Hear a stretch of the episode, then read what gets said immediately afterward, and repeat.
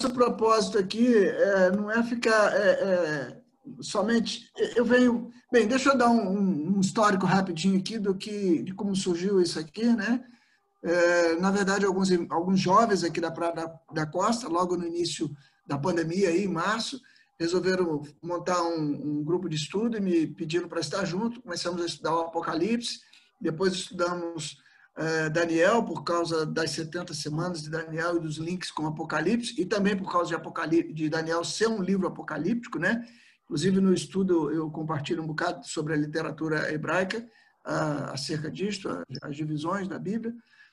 E depois estudamos um pouco sobre Romanos, principalmente por causa do capítulo 9 a 11 e dos links também que isso tinha lá com Apocalipse, com Daniel, com a restauração de Israel, consequentemente com as duas casas de Israel e, evidentemente, com toda essa temática, né, que é a unidade da igreja gentílica com a igreja é, judaica, passando pelos temas né, de, de, de, de morte, ressurreição, de pecado, pecados, cruz, sangue, né, e toda aquela temática ficou, acho que ficou interessante, né? É, e nesse processo todo eu acabei é, me aproximando um pouco do Daniel Machado, ele inclusive está hoje aqui, eu convidei para estar com a gente.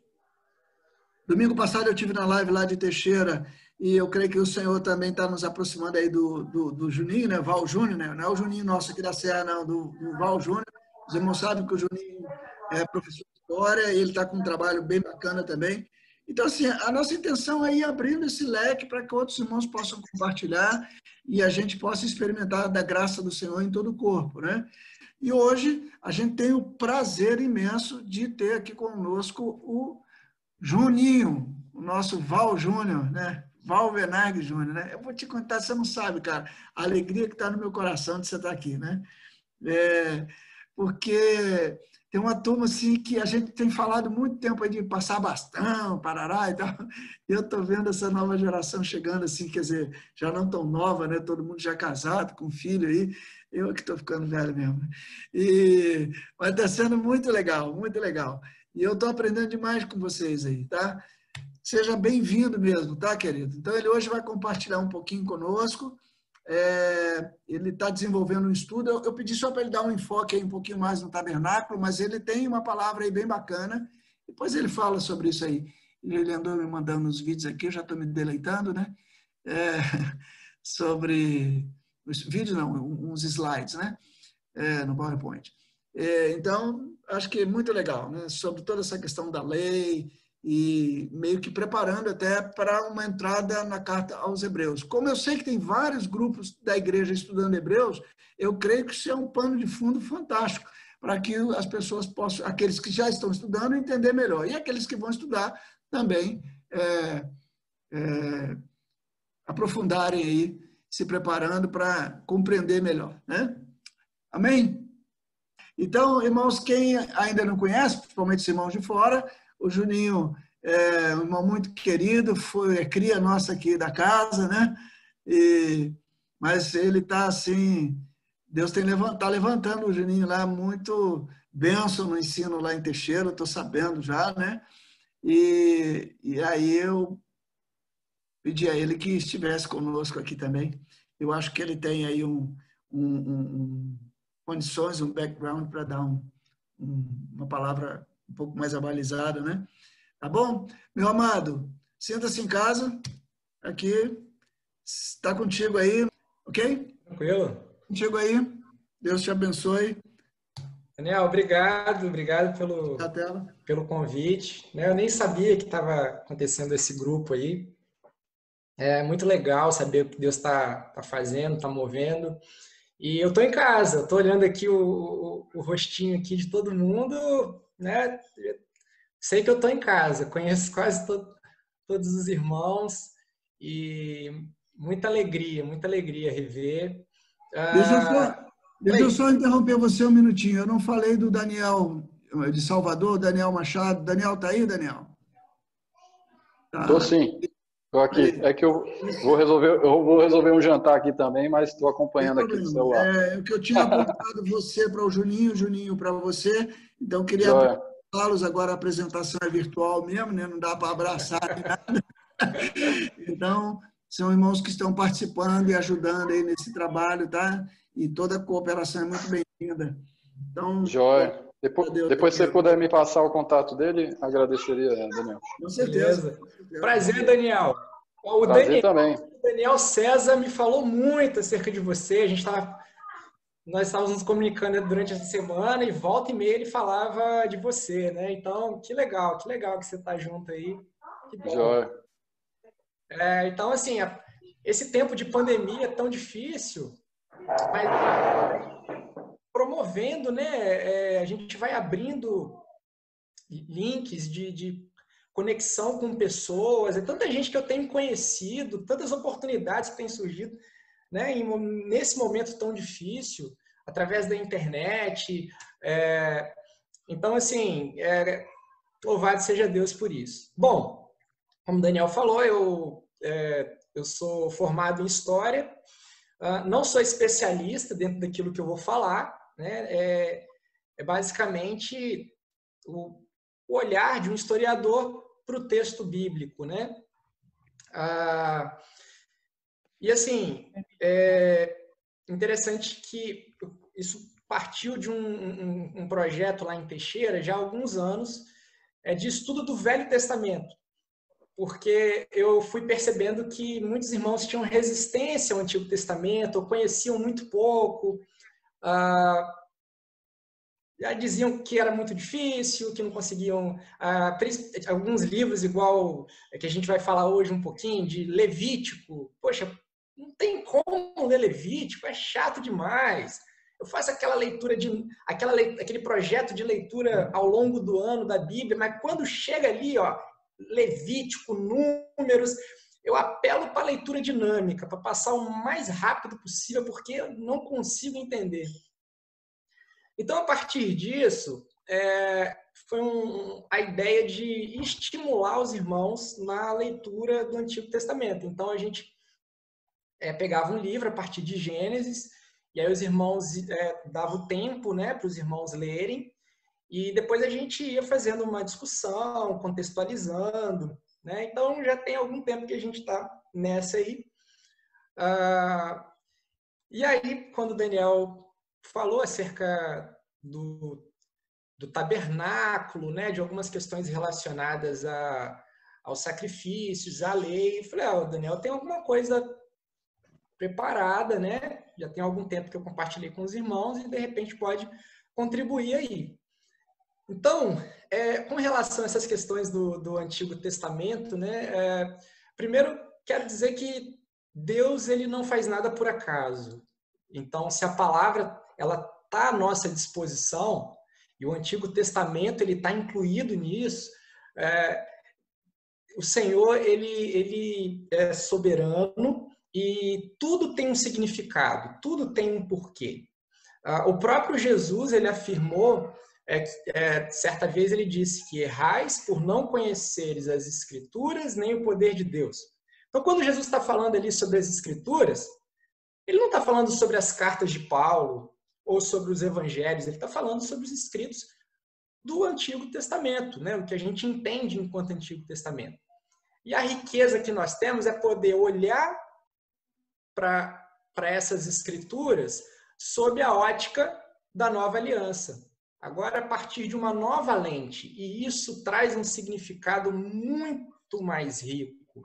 É, então é legal a gente ir fazendo essas, essas conexões, a gente vai vendo que, que nada na Bíblia é, é solta, nada foi colocado de forma aleatória. Até mesmo os detalhes, e principalmente os detalhes. Né? Quando você pega nesses livros e, e Deus ele vai dando toda com toda a minúcia, o detalhamento de como, como tem que ser no, no, na construção do tabernáculo, uh, o tamanho, a forma, o tipo de material, tudo isso tem um porquê. Nada foi feito por acaso. Né? Então, com essa lente da nova aliança, a gente consegue enxergar coisas bem bacanas no, no, no Antigo Testamento. Tá joia?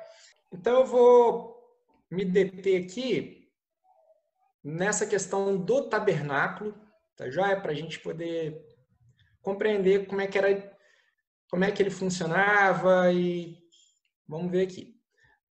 Bom, queridos, é, a gente sabe que desde a Deus ele tem um propósito, né? E ele criou o homem, a terra e tudo que há, e a partir de um propósito definido. Mas o homem acabou pecando e aí houve a, a, essa quebra no relacionamento com Deus, né? Houve essa separação.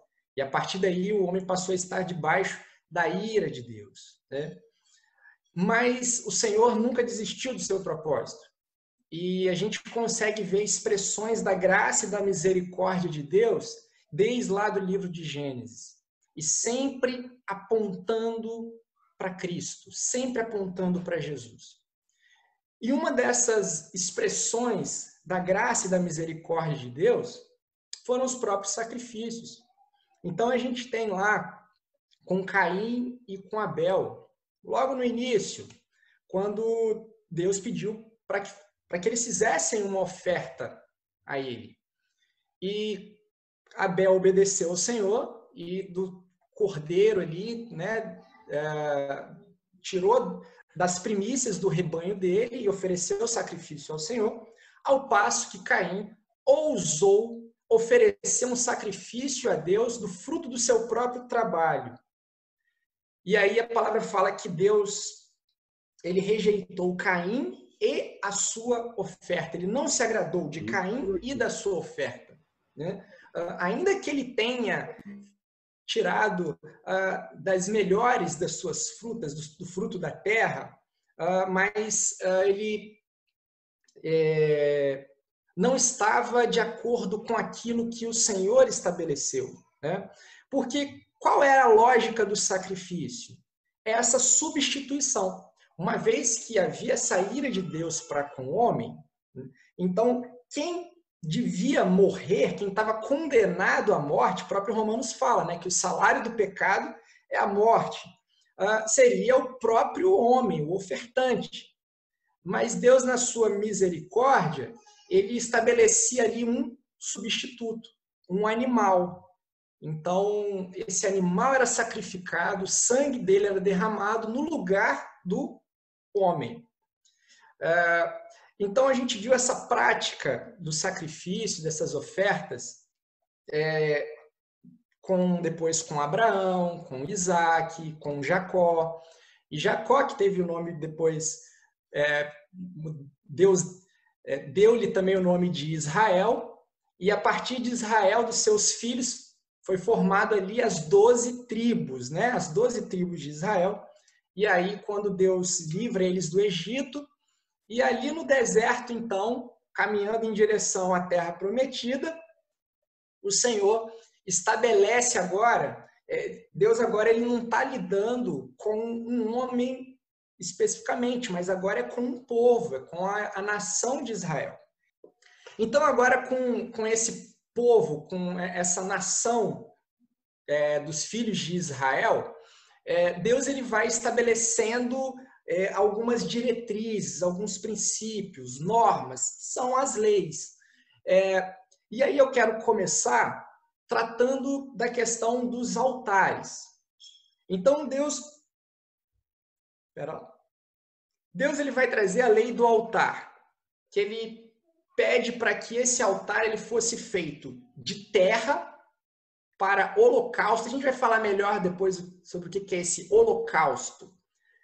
Uh, mas se for um altar de pedra, não o farás de pedras lavradas. Ou seja, se sobre ele manejares a tua ferramenta, profaná-los-á. Ou seja, é, nenhum tipo de ferramenta humana para organizar, para fazer esse altar. Teria que ser com pedra bruta mesmo. Por quê? Porque não tem que ter nenhuma interferência do homem, senão vai profanar esse altar.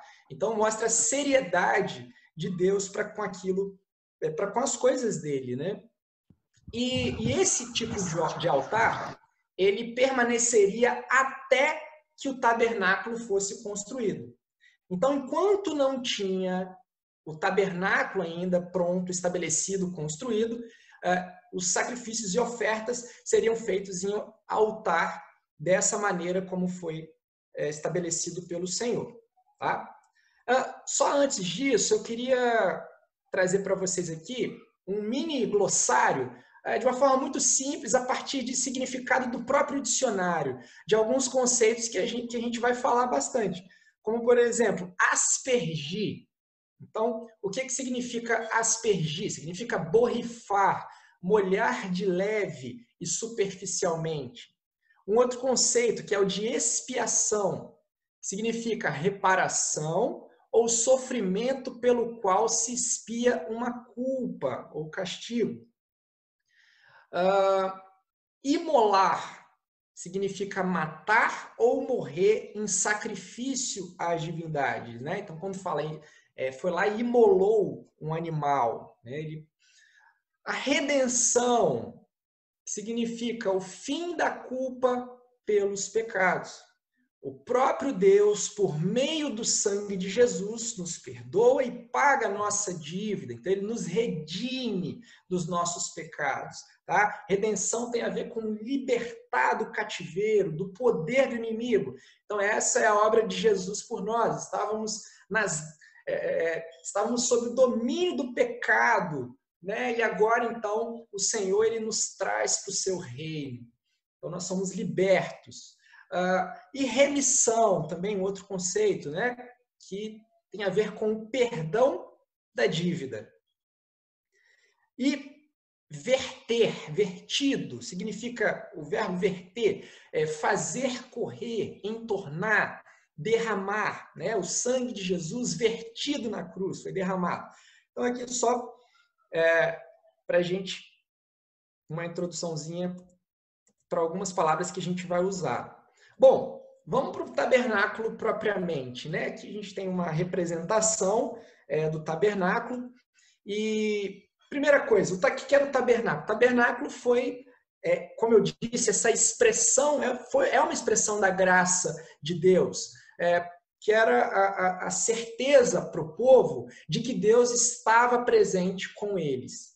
Né? Então, era onde Deus habitava. Não havia mais aquela, aquele relacionamento como Adão tinha com Deus. Esse era o projeto de Deus, esse relacionamento direto. Uh, mas o pecado quebrou isso aí.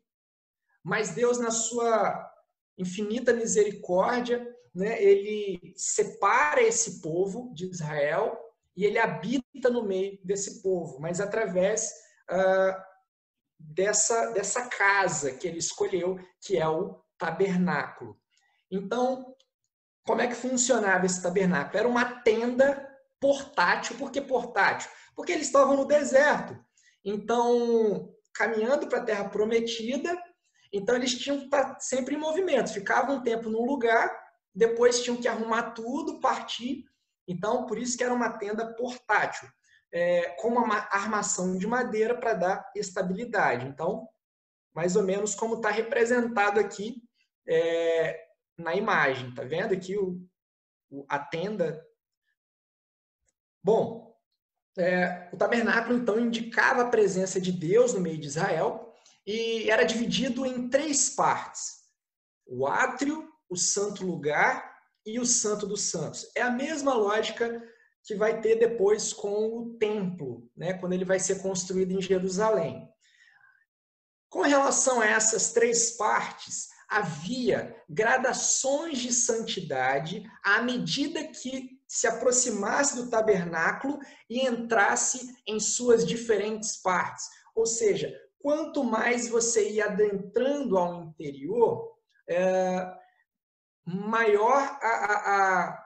Porque, por exemplo, a gente vai falar do, do Santo dos Santos, que é aquele local mais interno do tabernáculo, e ali estava a presença e a glória de Deus. Então, quanto mais próximo do Santo dos Santos, né, uh, maior essa, é, é, é, esse nível de, de santidade. Então, uh, no ato, você tinha lá o atro, a parte mais externa, onde qualquer israelita podia estar. Quando você adentrava no santo lugar, entrar na tenda não era qualquer um. Era somente os sacerdotes. Vamos falar isso com mais calma. E ao santo dos santos, apenas o sumo sacerdote uma vez no ano, ok? É, somente aos levitas era permitida a aproximação à área imediatamente adjacente ao tabernáculo. Bom, queridos, quando a gente fala aqui dessa, dessas tribos de Israel, as doze tribos, e dentre essas tribos Deus separou uma que eram os levitas, né, os descendentes de Levi. E esses eles seriam encarregados do serviço de Deus, dos serviços religiosos, né? Ah, então é, era essa tribo de, de Levi que era responsável por isso. E dentro da tribo de Levi, Deus ainda separa os descendentes de Arão, que esses seriam responsáveis por ser os sacerdotes, ok? Então, da tribo de Levi, é, Deus tira ali Arão, que era levita, mas os descendentes deles passam a ser os sacerdotes. E a função do sumo sacerdote, que era esse que é, era o líder religioso do, do, do, povo, né? esse que entrava uma vez ao ano do Santo dos Santos, a, a, a, o ofício do sumo sacerdote era por caráter hereditário, era passado de pai para filho. Iniciou com Arão e ia sendo passado de pai para filho. E diferente da época de Jesus. Quando chega lá na época de Jesus, a coisa já está totalmente é, embolada e misturada com questões políticas. Tá certo? Bom, é, o tabernáculo serviu como lugar de culto por quase 500 anos, né, até que o templo fosse construído. E ele era também chamado de tenda ou santuário. Aqui a gente tem outras representações aqui do, do tabernáculo, tá? Uh, vamos lá. Vamos começar de dentro para fora. A gente vai iniciar então com o Santo dos Santos, ou Santíssimo Lugar. Então, como é que funcionava esse Santo dos Santos? Ele era separado do Santo Lugar por um véu. Então, deixa eu mostrar para vocês. Olha só, nessa imagem aqui, que tá, a gente está representando, Uh, isso aqui é a tenda. Então, essa parte aqui é a do santo lugar. E aí você tem esse véu que separava do santo dos santos. Ok? Bom, é, no Santo dos Santos não havia nenhuma luz natural, o tabernáculo não tinha nenhum tipo de janela, tá? E, e no Santo dos Santos não tinha também nenhuma lâmpada é, nenhuma luz, nada. É, porque a glória do próprio Deus iluminava o Santíssimo Lugar. Cara, que coisa impressionante que devia ser. Né? A, a glória do Senhor iluminando esse lugar. E então, no, nesse Santo dos Santos, como eu disse, o, sacerdote, o sumo sacerdote entrava uma vez ao ano e ele entrava de cabeça curvada, os pés descalços. Essa questão dos pés descalços, né? A gente pode fazer até uma menção, lembrar do próprio Moisés, quando Moisés, na, na presença de Deus, ali naquela saça ardente, né? O que, que Deus fala com ele? Tira suas sandálias, porque o lugar em que você pisa é santo. Né? Então o sacerdote, o sumo sacerdote entrava assim, e com sinos, né? Para quê? Para que fizesse um barulho. A gente vai falar sobre isso daqui a pouco uh, com mais detalhe. Bom, o que, que continha nesse Santo dos Santos? Ali tinha a arca da aliança. Bom, essa arca ela era feita de madeira de acácia e coberta de ouro puro por dentro e por fora. Pessoal, a gente vai ver em todas as determinações do Senhor muitos detalhes. E outra coisa, quanto mais, quanto mais, é, quanto mais se aproximava do Santo dos Santos, é, mais rico e fino e precioso tinha que ser o material usado. É, então, isso me leva a, a, a, pensar, a refletir sobre isso também, uh, de que muitas vezes nós acabamos tratando as coisas do Senhor é, de qualquer forma, de qualquer maneira, é, lidando no serviço de Deus como se fosse qualquer coisa. E a gente percebe aqui um princípio estabelecido é, e vê toda, é, é, é, toda a preocupação do Senhor com, com os detalhes. Com, e ali as pessoas elas tinham que fazer do melhor que elas tinham. Deus não pediu nada além daquilo que eles tinham, porque todo o material saiu do próprio povo. Né? E eles foram, foram dando, foram doando o que eles tinham e construíram a, a, o tabernáculo. Então, é, traz essa reflexão também, né? esse temor pelo, pelas coisas do Senhor. E essa arca ela tinha também quatro argolas de ouro. E por quê? Deixa eu mostrar aqui na, na imagem. Olha só, a arca da aliança. Então ela era feita de madeira, toda revestida de ouro puro. É, tinham essas argolas para que fossem colocadas essas varas, para que pudesse carregar. Até porque ninguém podia tocar nessa arca. Vocês se lembram bem da história lá de Davi, quando estava trazendo a arca para Jerusalém, numa festa, num carro de boi, e a arca ia cair no chão, e o sujeito foi lá e, para proteger, colocou a mão e acabou morrendo. Né? Então, tem toda essa preocupação aí do Senhor para com o povo. E lá em Hebreus fala que na arca tinha o maná, o bordão de Arão e as tábuas da aliança estavam contidas dentro da arca. Bom, na arca, que era essa, uh, a gente viu ali, tinha também o propiciatório, que seria essa tampa da arca, que era de ouro puro colocado em cima da arca. Então, olha aqui na imagem, essa tampa aqui é o chamado propiciatório também de ouro. E o que, que tinha no propiciatório? Dois querubins de ouro nas extremidades.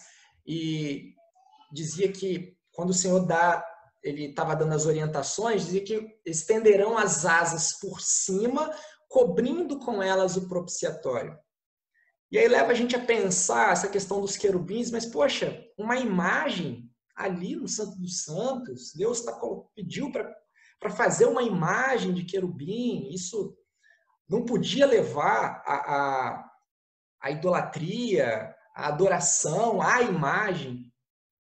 Mas a gente não tem nenhuma menção, pelo menos que eu me lembre, é, de, de alguma corrupção nesse sentido, das pessoas adorarem é, a imagem dos querubins, ou fazerem cânticos à, à, à imagem dos querubins ao invés de Deus. É, mas o fato é que tem muitas passagens na Bíblia onde fala sobre a glória do Senhor e a presença de querubins. Então, a habitação, a presença, a glória do Senhor e você tem ali querubins. Eu me lembro da a visão de Ezequiel, quando Ezequiel contempla a glória de Deus e ele vê aqueles quatro seres viventes, né, com aquelas quatro asas que se tocavam. Então, uh, a gente canta também, né? Reina o Senhor, tremam os povos, ele está entronizado acima dos querubins. Então, isso era uma lembrança de que ali estava a presença do Senhor. É, e tudo que Deus ia fazendo também, pessoal, era de uma forma muito didática. É, uma vez que não havia esse relacionamento direto com o Senhor, então símbolos, é, toda, todo esse material, todo o significado da arca servia também para gerações futuras. Os pais iam ensinando os filhos. Então, quando eles iam vendo cada um daqueles elementos, quando eles iam ouvindo falar, olhava para aquele, aquele altar, por que, que tem o altar? O filho, de repente, explicava para o pai, por que está matando um cordeiro? E aí ele ia relembrar de toda a história. Então, essa questão material, ela tem também a finalidade didática, né? É, e voltando ao propiciatório, é, sobre ele era aspergido o sangue do sacrifício. Então, quando o sumo sacerdote entrava no Santo dos Santos uma vez ao ano, no chamado Dia do Perdão, né, depois conhecido como Yom Kippur, é, quando isso acontecia, O Santo dos Santos, queridos, não era um local de sacrifício. O sacrifício não era feito ali, ok? O local de sacrifício era lá no altar, no altar de bronze. Aqui, os, é, o Santo dos Santos era um local de consagração, de se apresentar ao Senhor. Então, levava o sangue e aspergia o sangue ali no propiciatório, em cima, naquela tampa da arca. E é por isso que a gente. Então, esse propiciatório é o lugar onde a propiciação é feita. Por isso que a gente aprende que, dentre os vários significados da morte de Jesus, que a morte de Jesus ela é propiciatória. Por quê? Justamente por isso. É porque ela a propiciação significa apaziguar ou aplacar alguém irado. Estávamos debaixo da ira de Deus, mas o sangue de Jesus é, nos trouxe essa, a, satisfez a ira de Deus, né? nos trouxe a amizade com Ele. Então, era um, um, um para que o povo tivesse ali mais um ano de perdão. Então, o sangue era colocado, era aspergido ali no propiciatório, uh, de modo que pudesse aplacar essa ira de Deus. E, e o sacerdote que entrava, por isso que ele entrava com sinos e até com uma corda também. Por quê? Porque caso ele morresse ali dentro, se ele não tivesse. Porque o sacerdote, para fazer esse sacrifício, ele precisava fazer primeiro por ele. Então, se ele é, entrar, se ele profanasse esse lugar santíssimo, ele ali morreria e ninguém podia entrar para tirá-lo. Então, com a cordinha mesmo puxava, né? E o sino era para um sinalzinho de que, ó, ele está vivo. Então, imagine a, a, a, alegria do povo, né? É, é quando é, era aceito, né? O, o, a oferta ao Senhor. Bom, então é isso, queridos. Sobre o lugar santíssimo, tá? Se alguém fiquem à vontade, como eu disse, né? Quiser falar alguma coisa. A gente vai agora para o lugar santo.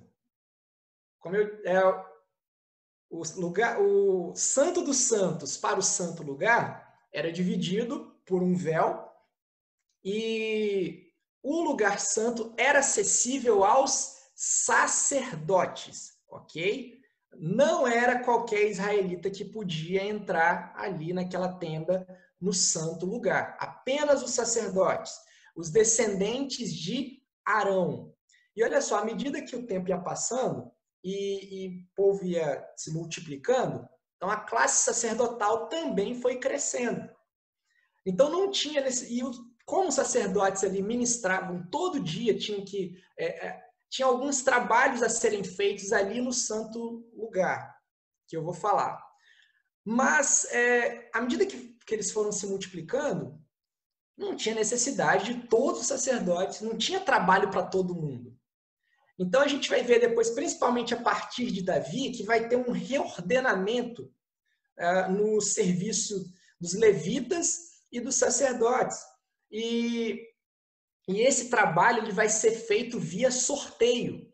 É por isso que, quando a gente vai lá para o Evangelho, você vê o Zacarias, o pai do João Batista. O Zacarias, ele era da classe sacerdotal. E ele não era o sumo sacerdote.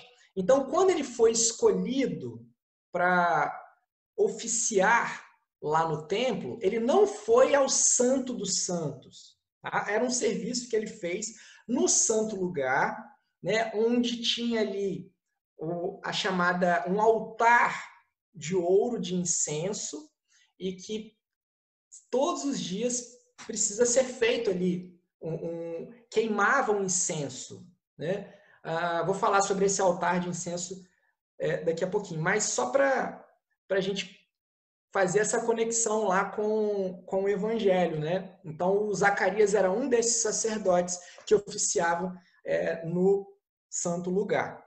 Pois bem, o que, que tinha então no santo lugar? Primeira coisa, a mesa dos pães da proposição. Então, olha aqui na imagem. Espera um pouquinho.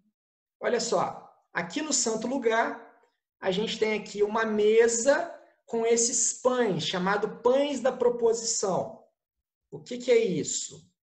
É, essa mesa, ela era de madeira de acácia, também coberta de ouro puro.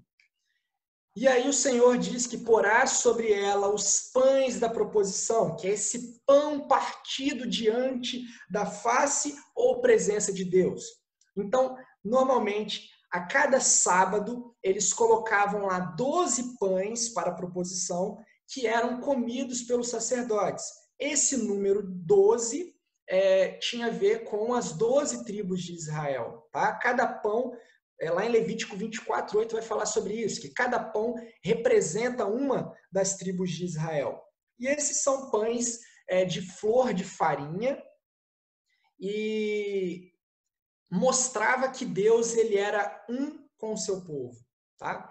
É, então é, eram pães que poderiam ser comidos por, pelo sacerdote é, e, e, e aí a gente lembra de uma referência também no Evangelho de Jesus, quando ele é os fariseus vão até ele para questioná-lo. É, se eu não me engano, é na questão do, do sábado, né? De, e aí Jesus lembra dessa passagem de, de quando de, um, de uma passagem quando Davi ele entra no tabernáculo e ele estava com muita fome e ele come desses pães da da proposição. Por quê? Davi não poderia entrar, Davi não era da classe sacerdotal, né? Então ele acaba quebrando a lei ali por conta da sua necessidade, né? Ele estava com muita fome. É, nessa mesa não tinha lugar para se assentar, não tinha cadeira, era só a mesa mesmo. E esses pães aí, como tudo aponta para Jesus, né? É, a gente pode se lembrar daquilo que o próprio Jesus fala, que ele diz que eu sou o pão da vida. Né? Então, tudo que está ali no tabernáculo, pessoal, todos esses elementos, tudo tem um significado. Tem muita coisa que dá para ser investigada, que dá para ser pensada, refletida uh, dentro da revelação do Senhor. Bom, além dessa mesa com os pães da proposição, tinha também um candelabro, que era de ouro puro e de seis hastes.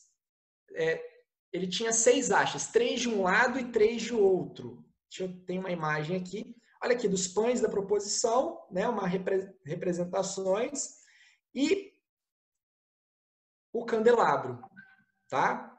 Então, olha aqui essa imagem aqui, o véu, a mesa dos pães e o candelabro. Qual a função dele, desse candelabro? Bom, é, no santo lugar não havia nenhuma janela ou local para entrar luz. Então, esse candelabro ele tinha a função de iluminar.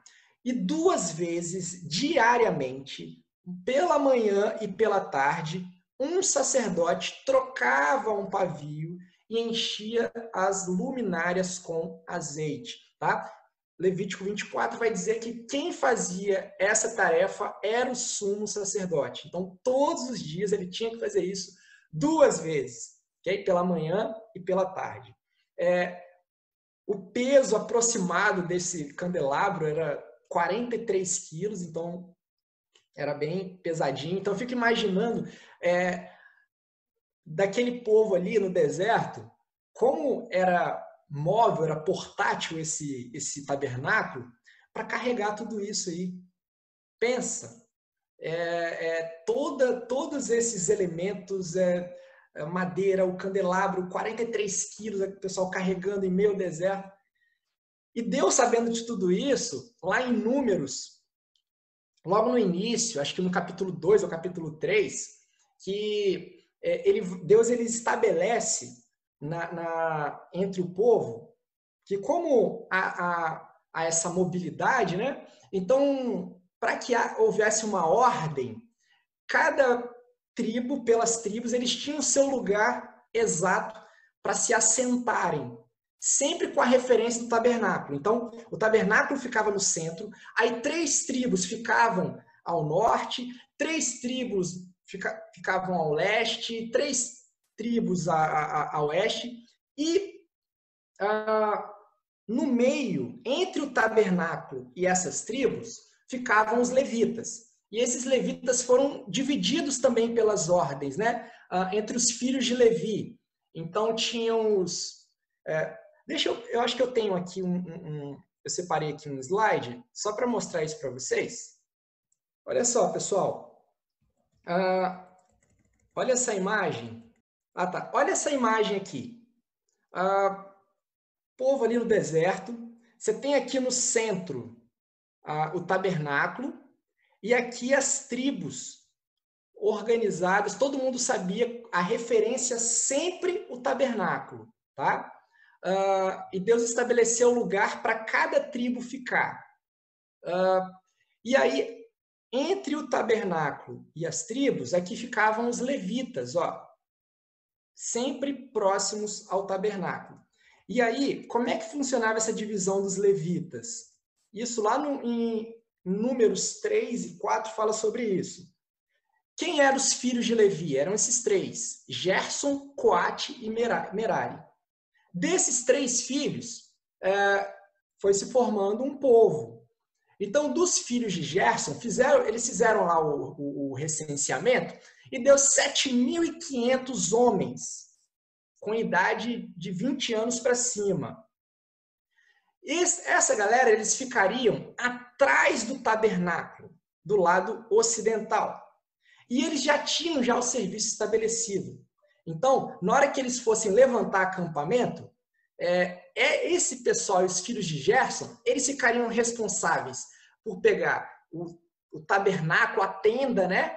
É, a parte externa, a tenda a coberta, o reposteiro, né, a porta, as cortinas, as cordas, essa era a função deles. Os filhos de Coate, eles seriam responsáveis pela arca, pela mesa, o candelabro, os altares, os utensílios do santuário, o reposteiro. Perceba que Deus ele vai ordenando tudo, ele vai fazendo tudo ah, para que todo mundo já soubesse o que tinha que fazer. E os filhos de Merari é, ficariam responsáveis por carregar as tábuas do tabernáculo, suas travessas, as colunas, as bases, os utensílios. Né? Então, e, os, e Moisés e Arão, com seus filhos, eles ficariam acampados exatamente em frente à porta do tabernáculo, né? de frente. E então, quis trazer isso aí para mostrar como o Senhor ele, ele era bem cuidadoso. Vamos voltar aqui para o santo lugar. Bom, é, então sobre o candelabro, né, que eu disse para vocês, é, iluminava esse santo lugar e a gente faz aquela referência que o próprio Jesus disse que eu sou a luz do mundo, né? Então, tudo aponta para Jesus. Ainda tratando do, desse lugar santo, é, com relação às cortinas do tabernáculo. Por que eu estou falando do lugar santo? É porque quando você entrava na tenda e aí você olhava para cima, você ia ver a cortina. E, e essas e, e haviam então quatro cobertas, eram quatro camadas dessas cortinas.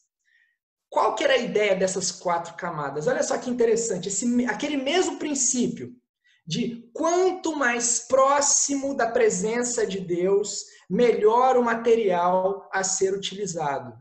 Então, a cortina interna essa primeira, que era a parte visível de quem estava dentro do tabernáculo, olhava para cima, é, via essa cortina interna.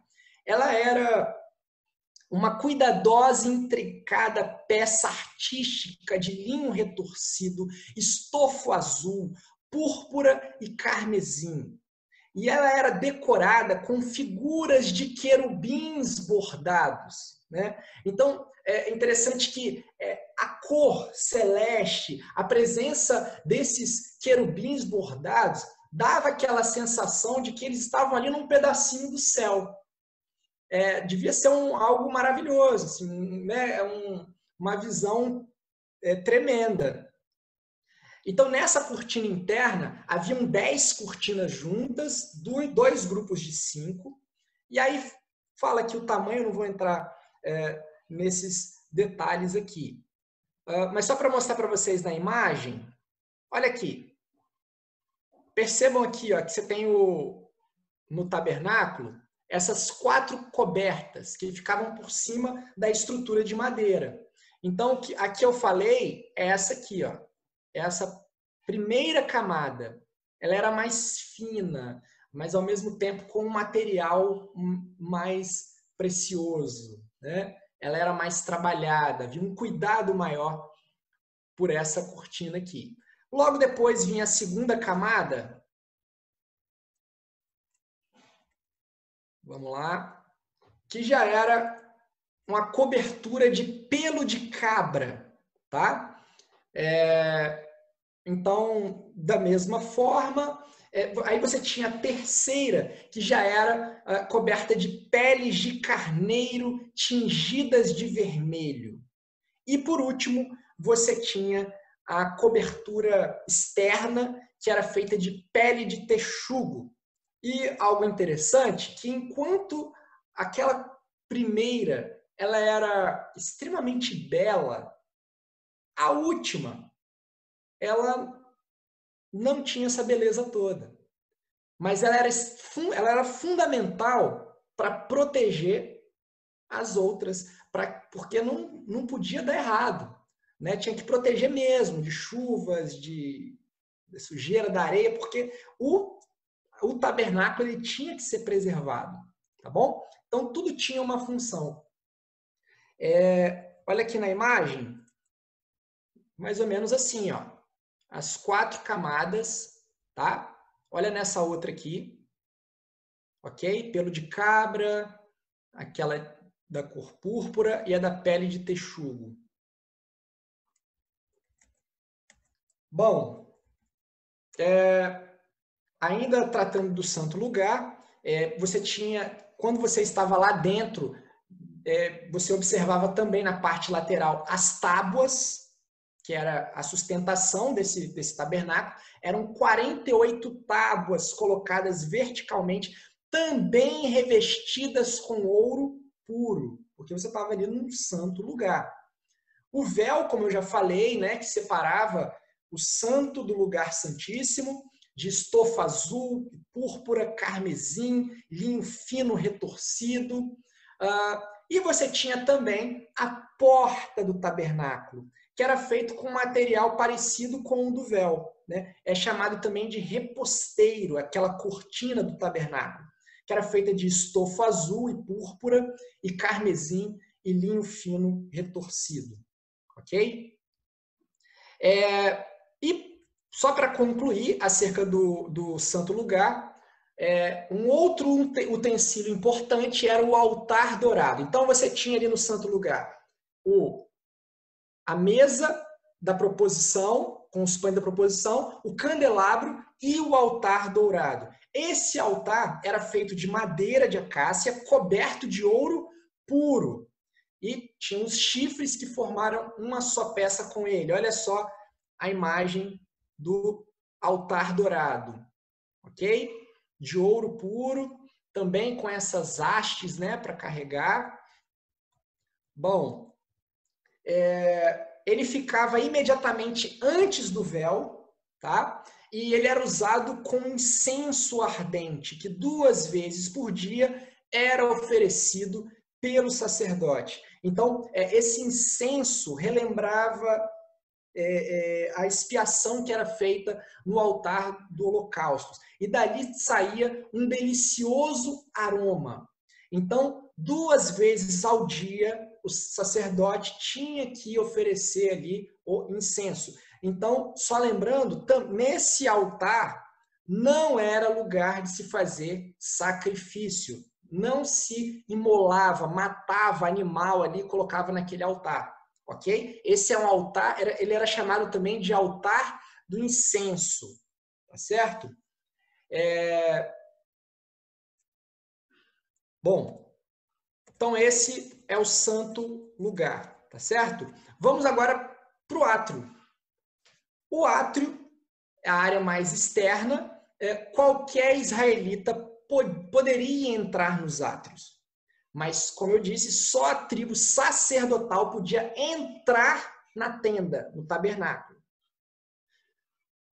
Uma coisa interessante é que quando um israelita aproximava-se do tabernáculo, ele via à sua frente uma parede de linho branco ao redor do tabernáculo, formando uma barreira ao redor. Essa aqui, ó. Opa.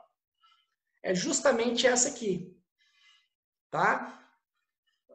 Para delimitar a região do tabernáculo. O átrio era essa área aqui, ok? Essa área que uh, os israelitas tinham acesso.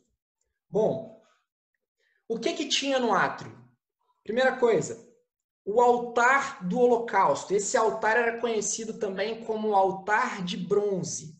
Esse sim, esse altar era o do sacrifício, ok? Uh, ele era feito de madeira coberto de bronze. Então perceba a diferença? Aquele lá que é pertinho do Santo dos Santos, aquele é um material ele é de ouro. Esse aqui é de um outro tipo de material, é o bronze, não é uh, tão valoroso como o ouro. É, nesse altar era onde o sangue era derramado e o pecador perdoado, né? Como é aquilo que eu falei, que o animal inocente representava o pecador e tomava o lugar dele no altar. Tá? Uh, o fogo ali tinha que permanecer sempre aceso, não podia apagar. Ele era usado diariamente, esse altar. ok? Deixa eu mostrar para vocês aqui. Ó, Tá vendo? É o altar de bronze. Aqui você tem aquela grelha, né? Igual da, da churrasqueira. Bom, é, ainda sobre esse, sobre esse ainda sobre o átrio, é, existiam alguns utensílios para serem usados nesse altar na hora de fazer os sacrifícios. Quais eram esses utensílios? tinham as bacias para receber as cinzas. Então, das cinzas que, que sobravam lá do, do holocausto, elas, eram colocadas é, nessas bacias para ser lançadas em, em algum lugar. É, tinham também paz, que era para tirar essas cinzas do altar. Uh, tinha também uh, algumas bacias que era para retirar o sangue do animal. Então, por exemplo, sumo sacerdote, quando ele entrava com o sangue do animal, ele entrava com sangue nessa bacia, ok? Uh, e você tinha a grade de bronze, que era onde os animais sacrificados eles eram colocados, amarrados a argolas e então consumidos. E aí permitia que a gordura gotejasse abaixo e as cinzas caíssem. Essa grelha aqui que eu mostrei, tá? Eram essas grades. É, também nesse átrio, você tinha o portão de entrada, é, e esse portão de entrada, como a gente viu que aquele, o que cercava o tabernáculo era, era de cor branca, né? Uh, a, a, a, porta da entrada já era diferente, era um multicolorido, uh, tecido branco, azul, púrpura e carmesim. Esse era o que? Era um sinal que só havia um único meio para o pecador ter acesso à casa de Deus. Só existe uma porta.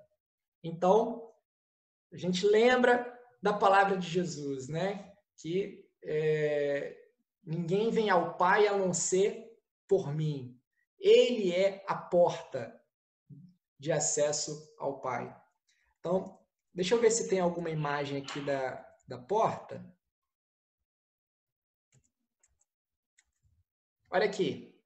Tá vendo? Quem chegava até o tabernáculo via isso aqui. E a porta, ela tinha a cor diferenciada. Bom, seguindo no átrio, uh, e tinha também ali a chamada pia de bronze, que era um símbolo de purificação. A pia de bronze ela ficava entre a, a tenda e o altar.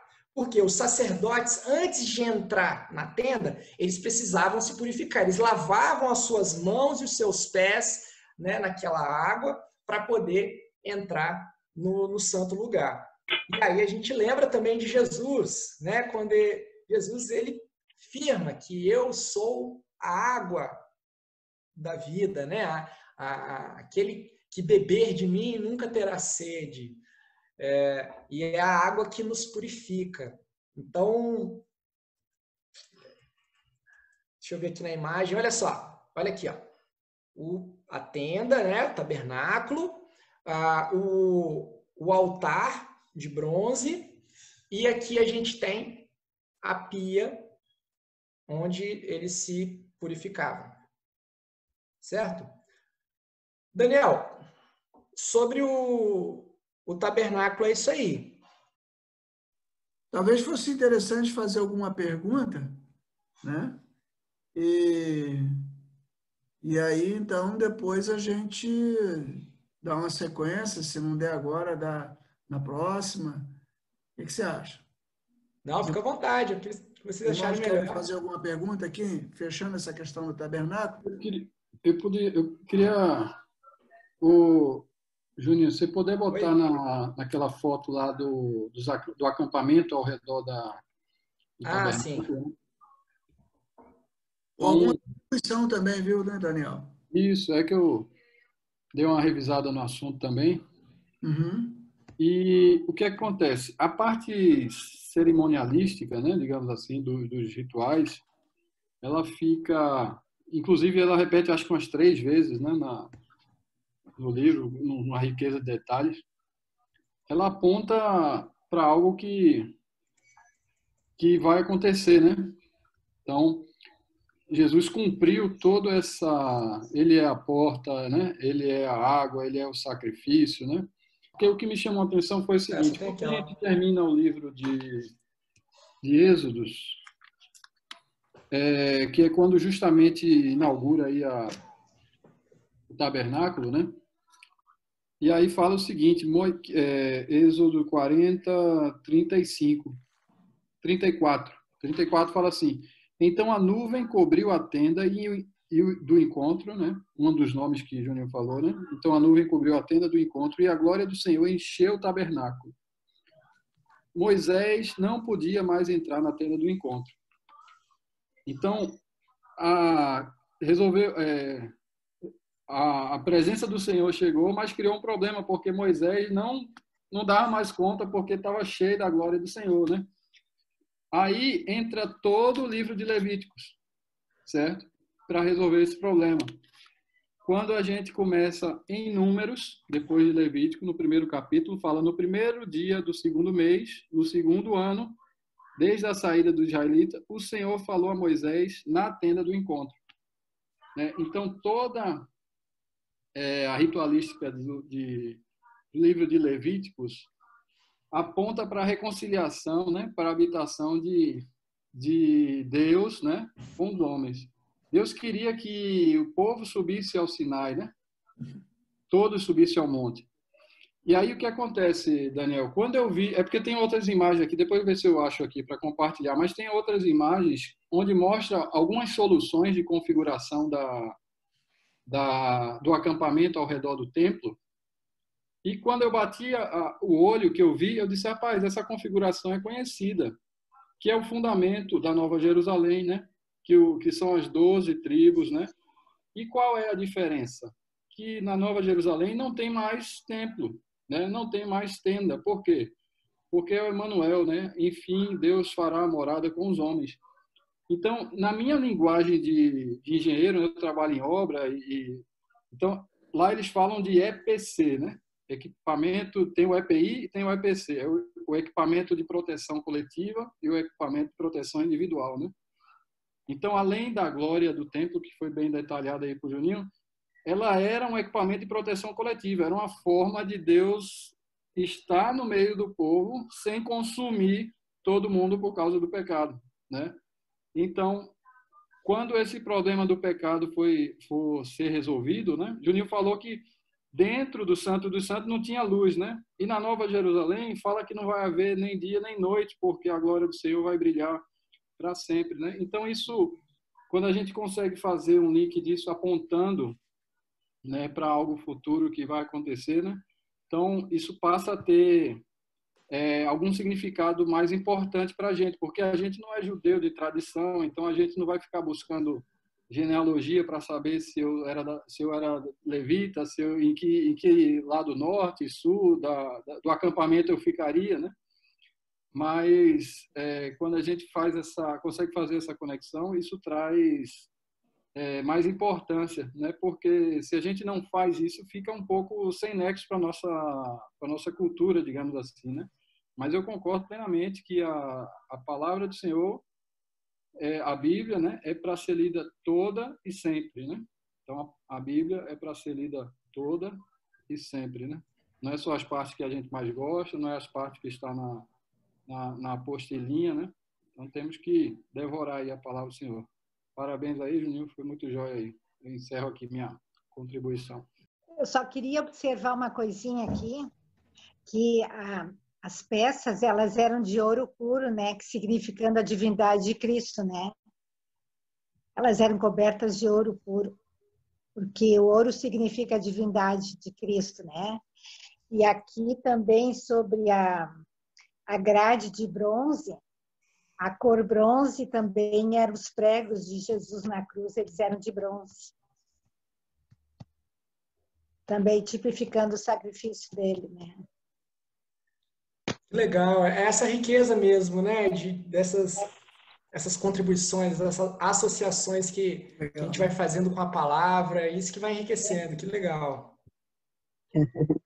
É, é interessante como que Deus é didático, né? Ele vai ampliando é, esse conhecimento, que a gente começa lá com as tábuas, com a arca, depois vai chegando no tabernáculo, caminha para o templo e caminha para a igreja, né? Cada um de nós como templo, né? E ele sempre no centro, sempre ele é o centro. Eu estava pensando essa coisa do essa questão do, do ele sempre o centro, a própria organização do povo, ela tinha como referência o tabernáculo. Cada tribo, ela ia se estabelecer tendo como referência o tabernáculo. Então, tabernáculo está onde? ah, eu sou da tribo tal, é, Deus falou que eu tenho que ficar a leste. Então, e, e isso me faz pensar na minha vida, no sentido de que a, a glória do Senhor, é, Jesus Cristo, ele tem que ser o centro das minhas ações, das minhas decisões, das minhas escolhas, tudo aponta para Ele. Né? É, aonde eu vou estar, o que eu vou fazer, depende dessa referência. Ele, ele tem que ser esse norte. Queria me esqueci de dizer que a cruz de Cristo, ela também era feita de acácia. A hum. mesma madeira, a mesma da mesa, né? Acácia, era a cruz de Cristo era de acácia. Legal. E a maioria do quase todos os materiais, né, é, no tabernáculo eram de, de, de madeira de acácia. É, eu creio, irmãos, assim, que bom, isso aqui é uma riqueza, esse é o propósito mesmo, que a gente vá dando a contribuição e vai enriquecendo, né? A partir de qualquer colocação, é, o, o, Juninho aí hoje foi aquele, é, digamos assim, a guia né, do, do estudo, mas a gente agora vai pendurando os comentários e enriquecendo, né? É, eu queria colocar algumas coisinhas aqui, é, que eu fui anotando enquanto você falava, Juninho, e, e, e, depois deixar uma pergunta que eu acho que é interessante a gente refletir sobre isso, é, talvez até uma curiosidade, mas é, é, é importante. Bom, primeiro você falou na, na questão das varas lá que estavam na arca. das argolas que estavam na arca para que se introduzisse as, a vara. E só para lembrar, a vara, ela não, no caso da arca, ela jamais saía da, da arca.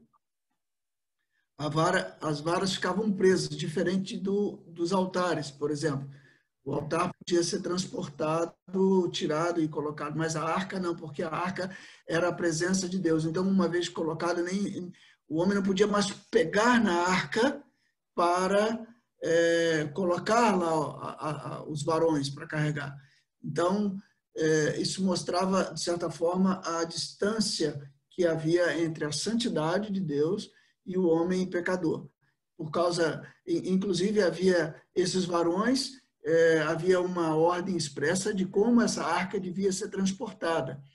E um dos erros que Davi cometeu foi exatamente de transportar a arca num carro de boi, porque a arca tinha que ser transportada pelos levitas pegando nos varões, mas eles acharam que, por alguma razão, talvez mais é, prático, porque essa arca estava lá com os filisteus, não sei quantos lembram da história, depois na casa de Obed-Edom, é, ela foi transportada e talvez a pressa em tirar e reaver a arca do Senhor, eles colocaram ali nos carros de boi, o boi tropeçou e usar, então, para que a arca não caísse, foi lá pegar na arca. E isso mostra exatamente que ninguém pode pegar na santidade de Deus. O princípio é o mesmo lá, como você bem citou, da questão da sarça ardente, né? Do tira a sandália dos teus pés, porque o lugar que você está é santo.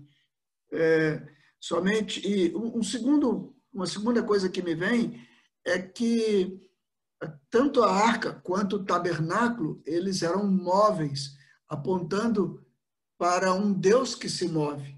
Né? Então, o, o varão ele estava ali também dizendo da, da, mobilidade de Deus. Deus estava se movendo constantemente né? no meio do seu povo e a partir do seu povo. Né? Você falou dos querubins, a gente até comentou isso no encontro, e a gente é, também meditou um pouquinho sobre aquelas questões dos videozinhos lá do The Bible Project, viu, Daniel?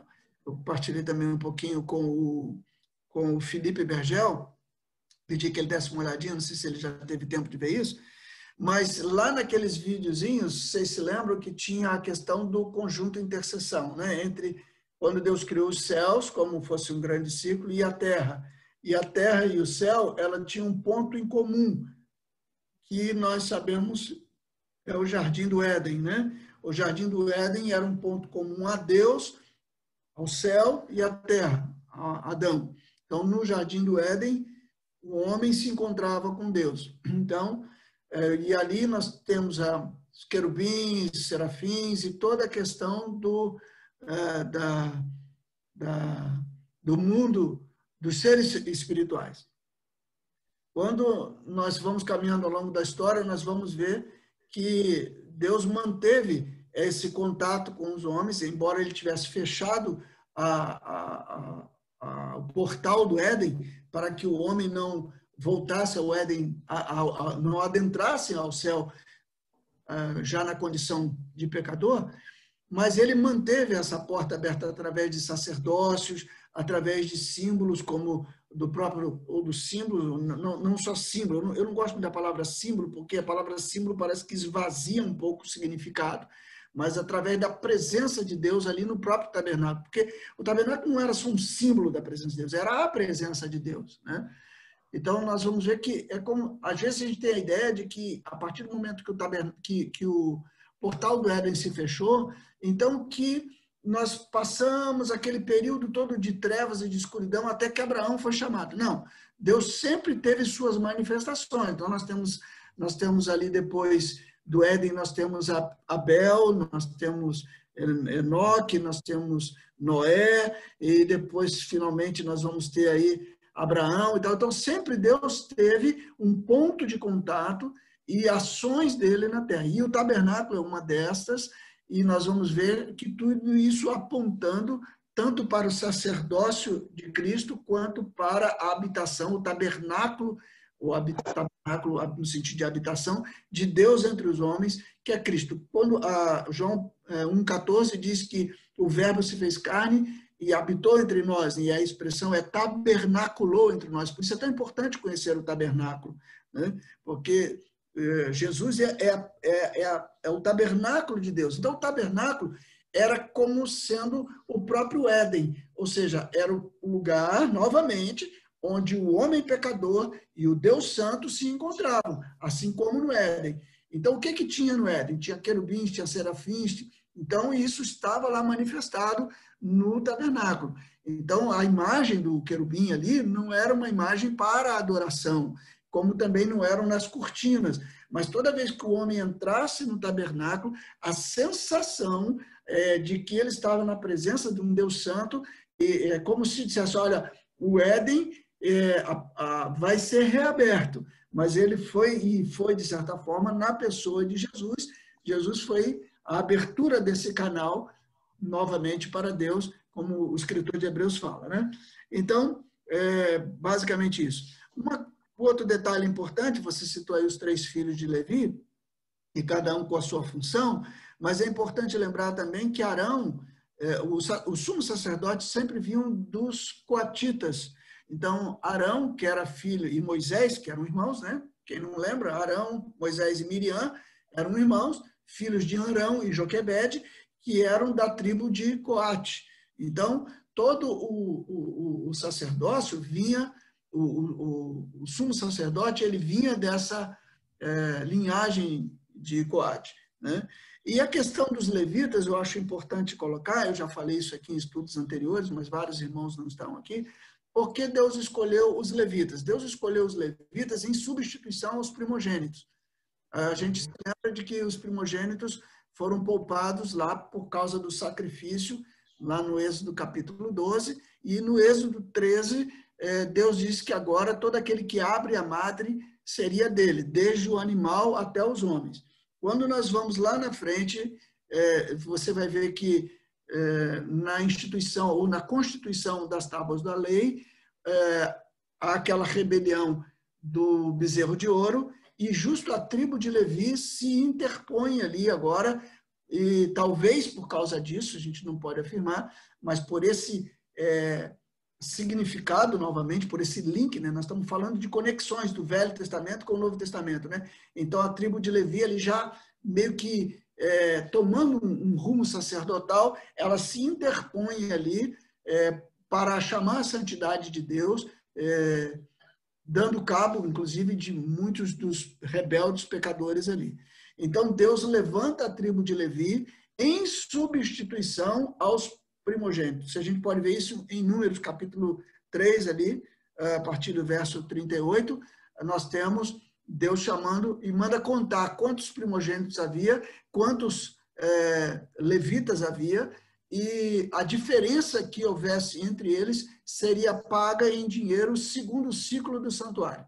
Então, os levitas assumem o lugar dos primogênitos, ou seja, já é vicariamente, nessa palavra vicária é em substituição, de forma que os primogênitos agora não vão morrer mais, porque os levitas assumiram o lugar. Então, os levitas agora são propriedade do Senhor, por isso o levita não tem terra, por isso o levita não tem herança, porque ele é propriedade do Senhor em substituição aos primogênitos.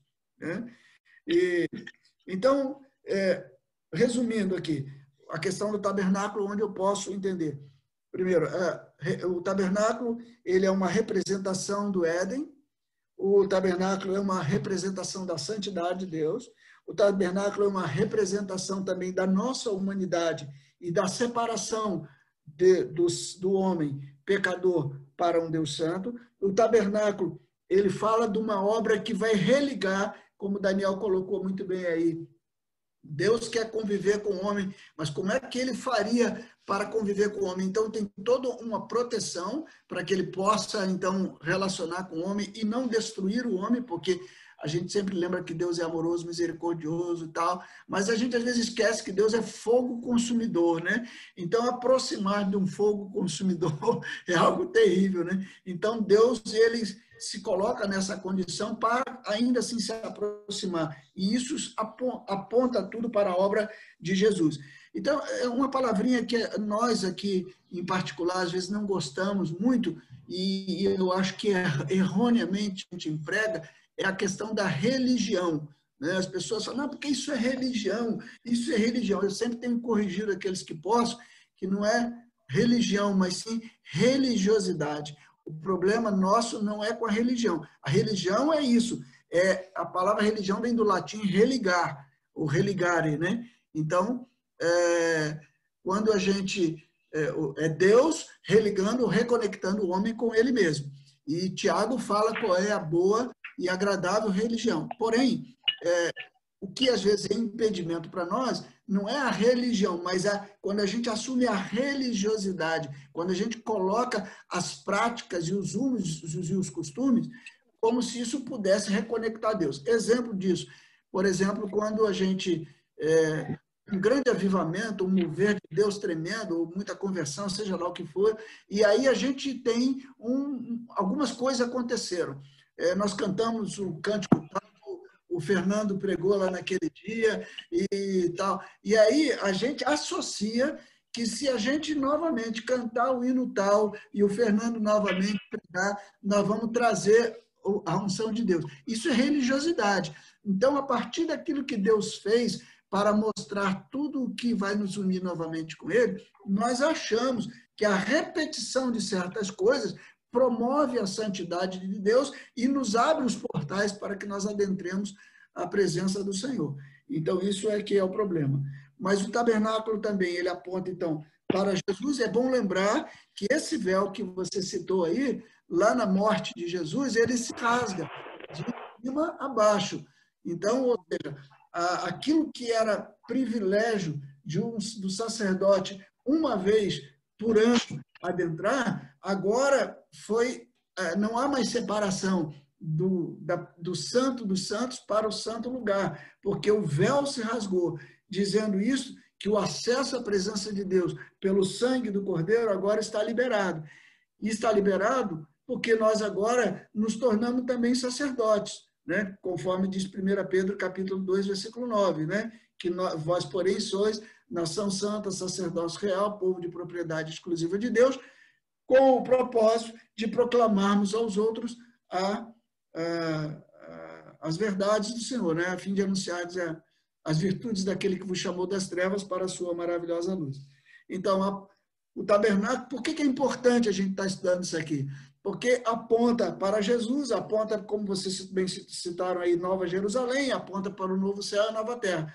No fundo, no fundo, é como se a gente, ao pegar o Velho Testamento, a gente tivesse um croqui, um esboço de, da obra de Deus. E à medida que o, o arquiteto vai desenhando a planta e vai nós vamos entendendo o projeto de Deus. E quando chega lá no final da Bíblia, nós podemos ver a obra completa, contemplar essa obra completa e vemos a nossa participação.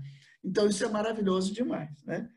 Mas a pergunta que, que eu queria deixar é: se Davi não era sacerdote, é, e ele não era da tribo de Levi, e etc. e tal, então, por que ele não foi, não morreu e não foi nem condenado e não foi é, recriminado, digamos assim, quando ele entra lá no santo lugar e come do pão da proposição?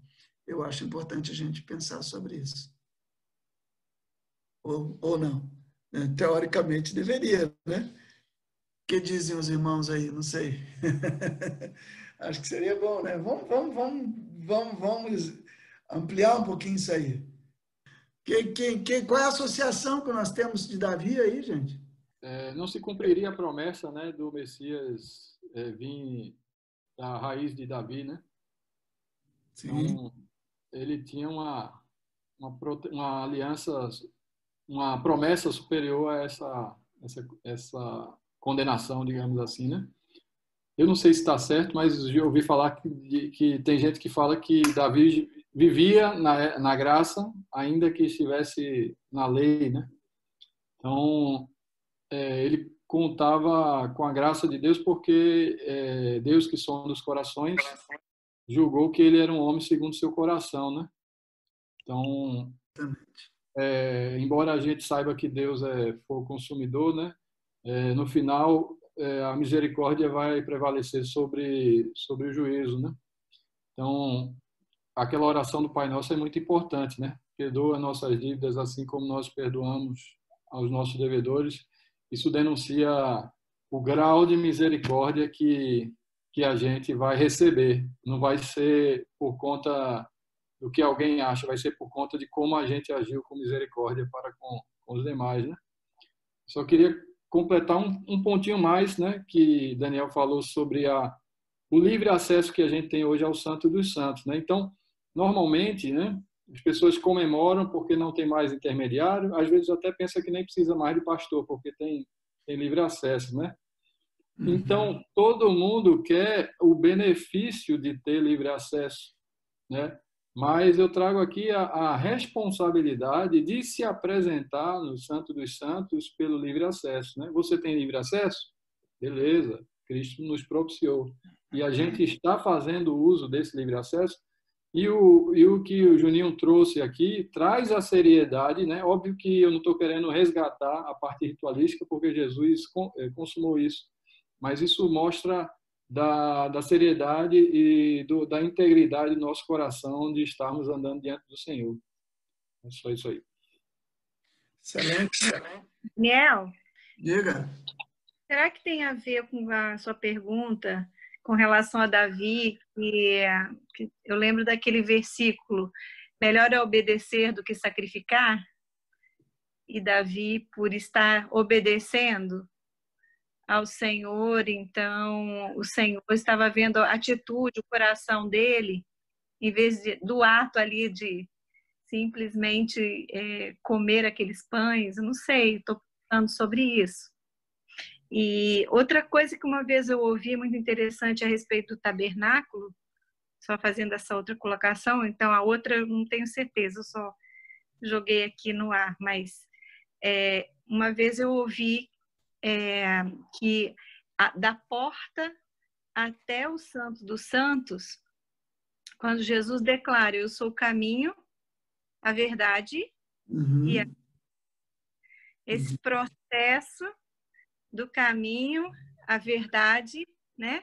Então, caminho, Sim. a porta, a verdade, todo o átrio ali, uhum. e a quando o véu se rasga, nós uhum. temos a vida que é o acesso a Deus, né? Então, essa essa direção, esse esse caminhar dentro do tabernáculo, esse livre acesso, esse caminho, uhum. Eu sou o caminho, a verdade e a vida, nos levando para essa direção, esse processo, né? Em que antes não podia entrar sacerdote, mas o véu se rasgou, então uhum. nós temos livre acesso. Então, é a, é a vida, né? Então, acho também essa colocação que uma vez eu ouvi. Achei muito lindo. É, é só bom lembrar que a palavra vida aí, é, que a gente fala vida, é, é um pouco complexo para nós, porque sempre que nós pensamos em vida, nós pensamos na nossa vida natural, né? Mas o grego, é. lembra, o grego tem três palavras para vida. O grego, uhum. ele tem bios, tem psique e tem zoe. Bios uhum. é vida que nós temos aqui. É a vida biológica, a vida das plantas, a vida dos homens, dos animais, é a vida biológica. Psique é a vida da alma, né? É, uhum. Eu ser Daniel, você ser Eren, o Juninho ser Juninho, e assim vai. Né? O Edmar o Edmar. Mas Zoe só é usado na Bíblia para descrever a vida de Deus. E quando Jesus fala que da vida eterna, é, é a vida eterna é Zoe Anion, quer dizer, é exatamente essa palavra Zoe. Quer dizer, só Deus tem essa vida. A Zoe é usada para descrever a vida de Deus, é a vida que estava na arca, é a vida de Deus que estava representada lá. Agora, eu vejo, né? então é, é, isso, né? Porque às vezes a gente pensa só na vida que não vai morrer, a vida eterna. Não, a vida eterna não é a vida que não morre mais. Porque, por definição, vida eterna não pode ser uma vida que não morre mais. Porque o que é uma coisa eterna? Coisa eterna é uma coisa que não tem fim, mas que também não tem começo. Então, por definição, nós temos começo. Podemos dizer, então, que somos imortais, seríamos imortais, mas eternos jamais. Mas nós nossa eternidade não advém de não morrermos, advém de nós entrarmos na vida de quem é eterno, que é Deus. Uhum.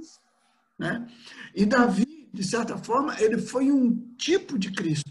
Eu não sei se alguém quer falar sobre essa questão de Melquisedeque.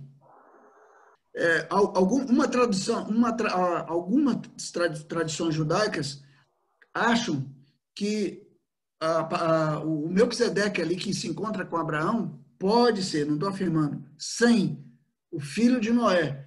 Porque Deus sempre teve seus representantes. Lembra? Adão, e aí vai, né? É, é, Abel, é, depois nós temos aí Enoque, Noé e Sem. Né? Sem Cão e Jafé, que eram os filhos de Noé. Então, Sem seria o representante de Deus, de onde vem a palavra semita, né? Os descendentes de Sem. E aí nós temos toda a descendência, é, onde está a ascendência de, de Abraão também. Então, é, é, Melquisedeque, sim, o, o Fernando, Melquisedeque seria um tipo de um representante de Deus. E quando Melquisedeque se encontra com Abraão, ele está introduzindo Abraão nesse sacerdócio, segundo essa tradição, nesse sacerdócio de Deus. Está dizendo, vem, agora você é o sacerdote que vai dar continuidade. Então, Abraão se torna um, um tipo de Melquisedeque. E quando lá no Novo Testamento, né, particularmente o escritor de Hebreus, diz que é, Jesus é sacerdote segundo a ordem de Melquisedeque, é, é isso mesmo. Mas eu queria é, fazer uma abordagem um pouco mais, mais micro, não, não tão macro. Né? É, quando a gente fala ali de, de Jesus, de Jesus como filho de Davi, Davi é um tipo de, um, de Jesus no, no Então, como um tipo de Jesus, e ele enxerga isso por graça, é bem, eu, eu não sabia nem que falava isso, mas eu já venho falando isso há algum tempo, viu, Daniel? Eu, há um tempo atrás, eu compartilhei e preguei sobre isso, é, sobre a, o tabernáculo de Davi, e falando exatamente que Davi viveu na época da lei, digamos assim, mas ele viveu a graça. Eu ia, e... eu ia, eu ia falar isso também, Daniel, só que eu estava inseguro para falar aqui, rapaz. É. Mas a, a, impressão que dá, ela, lendo Salmos, lendo é, né, a história, a gente tem a impressão de que Davi vivia na época é, da primeira aliança, já a segunda nova aliança. É uma coisa assim sim, sim. muito forte. E, inclusive, Perfeito. palavras lançadas por Davi, elas, elas, elas tinham autoridade. A, a, Deus cumpria algumas coisas que Davi determinava. Era uma coisa assim, muito forte. A, a, se não me engano, Abigail, por exemplo, Davi lançou uma palavra sobre o marido dela. E, aquele, e Deus fulminou aquele homem. Então, então assim, não fulminou. Lançou mas sobre a mulher dele, que ela Oi? não teria. Lançou sobre a mulher dele também, que ela não teria filhos, porque ela zombou de Davi, que vinha dançando na frente da arca. Isso, pois é, pois é. Então, assim, você vê Deus cumprindo algo que Davi determinou. Quem, quem uhum. fez isso foi Pedro, gente, entendeu? É, é, com, com. Ananias. Então, assim, é muito forte, cara. Eu, eu, eu tava aqui um pouco, um pouco inseguro de falar isso, né? Porque uhum. parece uma contravenção grande. Mas é, é, é muito é, interessante. Ótimo. Eu queria ler um capítulo, um, um pedacinho aqui do, do texto bíblico, porque se o fato de Davi ter entrado no lugar santo e comido do pão, que era Jesus, né, do tipo e protótipo, não levou a condenação, imagina ele se vestir de sacerdote e oferecer sacrifício. Então, abra sua Bíblia em 1 Crônicas, capítulo 15, versículo 25, quando exatamente nessa situação que o Juninho tocou aí de vir trazendo a arca, diz assim, 1 Crônicas 15, 25 foram Davi, os anciãos de Israel e os capitães de milhares para fazer subir com alegria a arca da aliança do Senhor da casa de Obed-edom. Já é, já tem passado aquela situação é, lá de, de usar, né? Tendo Deus ajudado os levitas, olha, que levavam a arca da aliança do Senhor, agora não mais os carros, mas é, os levitas, ofereceram em sacrifício sete novilhos e sete carneiros. Davi Davi ia vestido de um linho fino, de um manto de linho fino, como também todos os levitas que levavam a arca. Olha já aí, Davi assumindo a postura de Jesus, de sacerdote, não segundo a ordem dos levitas, Fernando, mas segundo a outra ordem, né? É, e como também os levitas levavam a arca, e os cantores e Kenanias, chefe dos que levavam a arca e dos cantores, Davi vestia também uma estola sacerdotal de linho. Gente, isso era in, in, incabível. Ele não era levita da tribo de Levi. Assim todo Israel fez subir com júbilo a arca do Senhor, da aliança do Senhor, ao som de clarins, de trombetas, de símbolos, fazendo ressoar alaúdes e harpas. Ao entrar a arca da aliança do Senhor na casa de Davi, Mical, filha de Saul, estava olhando pela janela. Mical, filha de Saul, mulher de Davi. E vendo o rei Davi dançando e folgando, desprezou no seu coração. Introduziram, pois, a arca de, Davi, de Deus e a puseram no meio da tenda que lhe armara Davi. E trouxeram holocaustos e ofertas pacíficas perante Deus. Tendo Davi acabado de trazer os holocaustos e as ofertas pacíficas, abençoou o povo em nome do Senhor. Ele exerceu toda sua autoridade sacerdotal e repartiu a todos Israel, assim, a homens como a mulheres, a cada um um bolo de pão, um pedaço, um bom pedaço de carne e passas.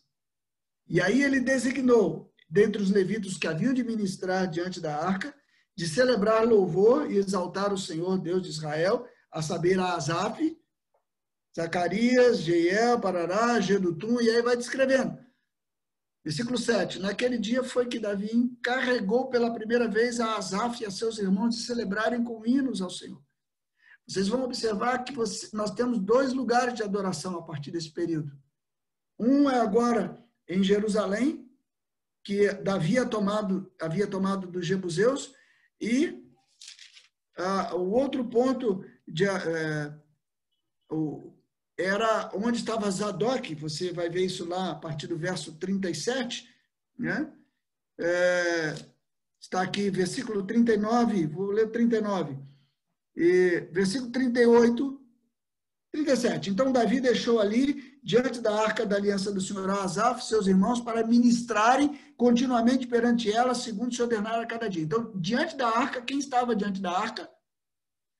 Asaf e toda a administração do louvor. Também deixou a Obed-Edom com seus irmãos em número de 68, a Obed-Edom, filho de Gedutum, e a Osa para serem porteiros. A Zadok, o sacerdote, e aos sacerdotes, seus irmãos, diante do tabernáculo do Senhor, no lugar alto em Gibeon. Não estavam lá diante da arca. Então foi um período em que assim nós vemos a presença da graça muito forte no Velho Testamento. E aí, quando você. Eu, eu, eu nesse dia, eu, eu, falei com os irmãos, eu, eu creio que o livro de Salmos podia muito bem. Eu não sei quem conhece aqueles livrinhos do, de Salmos, é, Novo Testamento, Salmos e Provérbios, que o, os Gideões distribuem nos hotéis. Conhecem aqueles salmos?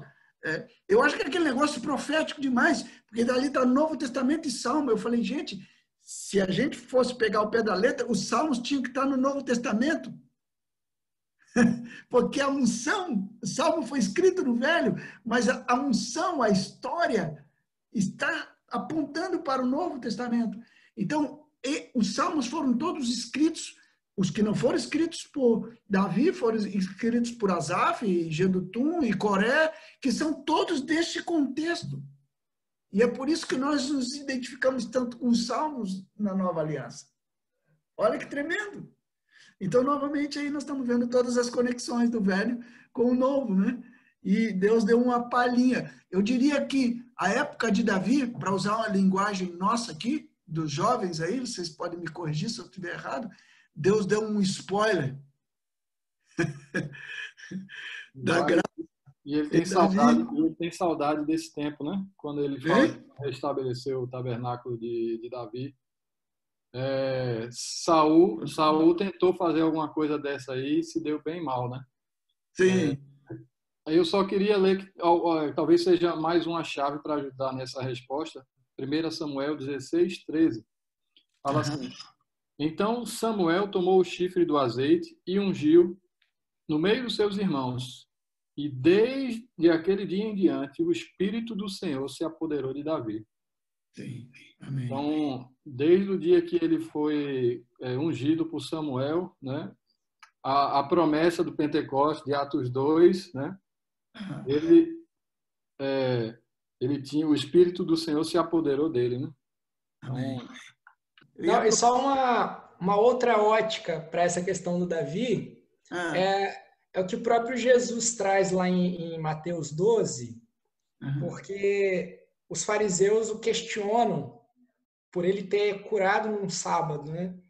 E aí lá em Mateus 12 fala assim, no, no, no versículo 3, aí Jesus fala, não lestes o que fez Davi quando ele e seus companheiros tiveram fome, como entrou na casa de Deus e comeram os pães da proposição, os quais não lhes era lícito comer, nem a ele, nem aos que com ele estavam, mas exclusivamente aos sacerdotes?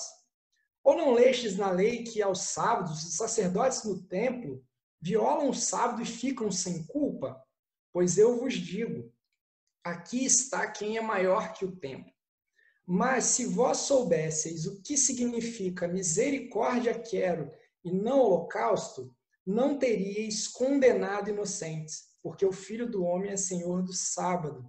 Né? Então eu penso também que Davi não entrou porque ele queria mostrar que era sacerdote, ele entrou por uma necessidade. É, ele estava com muita fome, precisava comer alguma coisa, e ele entra né, né, nesse na tenda e, e, come do pão, e quem estava com ele ali também.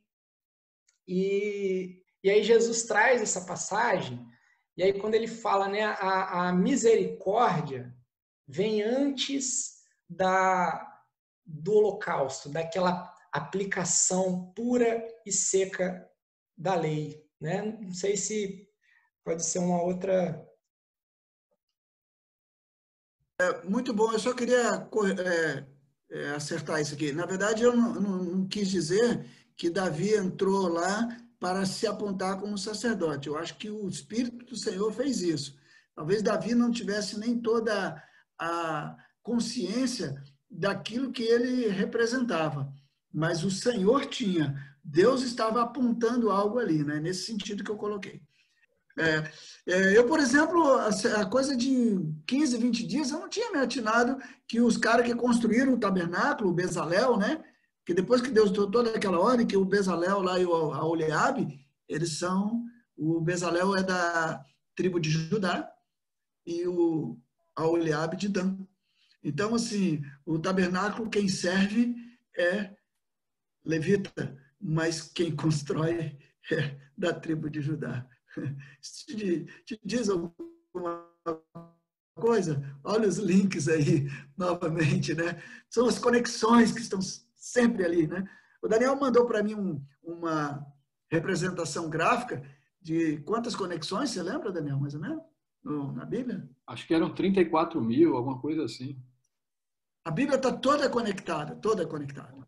E é isso que a gente quer passar para os irmãos. Quando você escolhe só ler a parábola lá e tal, tudo está conectado. Né? Amém?